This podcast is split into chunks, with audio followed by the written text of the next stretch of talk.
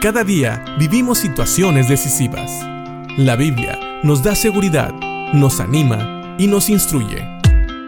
Impacto Diario con el doctor Julio Varela. Hemos visto en el Salmo 18 a un David que expresa su sentir, él expresa cómo se sentía cuando sabía que Saúl y todo su ejército le buscaba para matarle.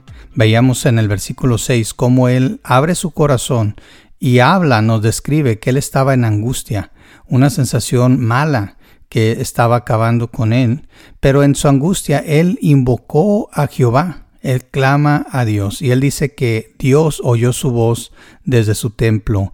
El clamor de David llegó a los oídos de Dios y en el versículo 7 viene una descripción de cómo David ve a Dios obrando. David sabe que cuando Dios lo oye, Dios no se quedó pasivo. Dios empezó a obrar. Y dice el versículo 7, la tierra fue conmovida y tembló. Se conmovieron los cimientos de los montes y se estremecieron porque se indignó él. Fíjense bien, nunca pensemos que Dios no va a hacer algo cuando un hijo de él, un hijo de Dios, es atacado, avergonzado, humillado o lastimado.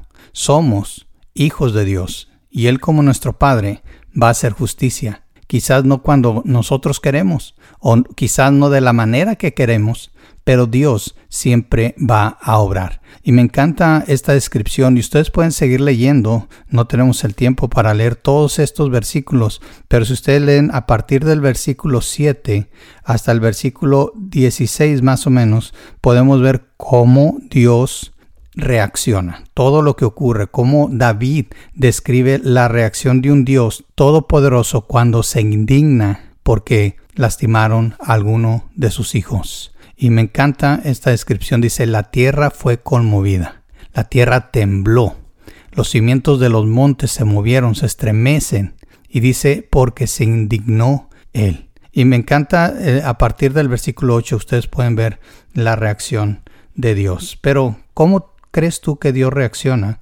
con tus oraciones? A lo mejor tú piensas que Dios, como decíamos alguna vez, está sentado en su trono y no presenta ningún tipo de emoción cuando te ves sufrir. Tal vez piensas eso porque no ves que Dios obra en el momento que tú quisieras o porque Dios no te libra de la situación en el momento que tú quisieras. Pero tienes que saber esto, Dios está siempre al pendiente. Como David dijo en el versículo 6, cuando clamamos, Dios nos oye. Y no solamente nos oye, Él también se indigna. Dios tiene sentimientos, quizás no como nosotros los seres humanos, porque nosotros estamos manchados con el pecado. Nuestros sentimientos no son tan puros como los de Dios. Pero la Biblia sí nos dice varias cosas. Por ejemplo, la Biblia nos dice que Dios nos ama.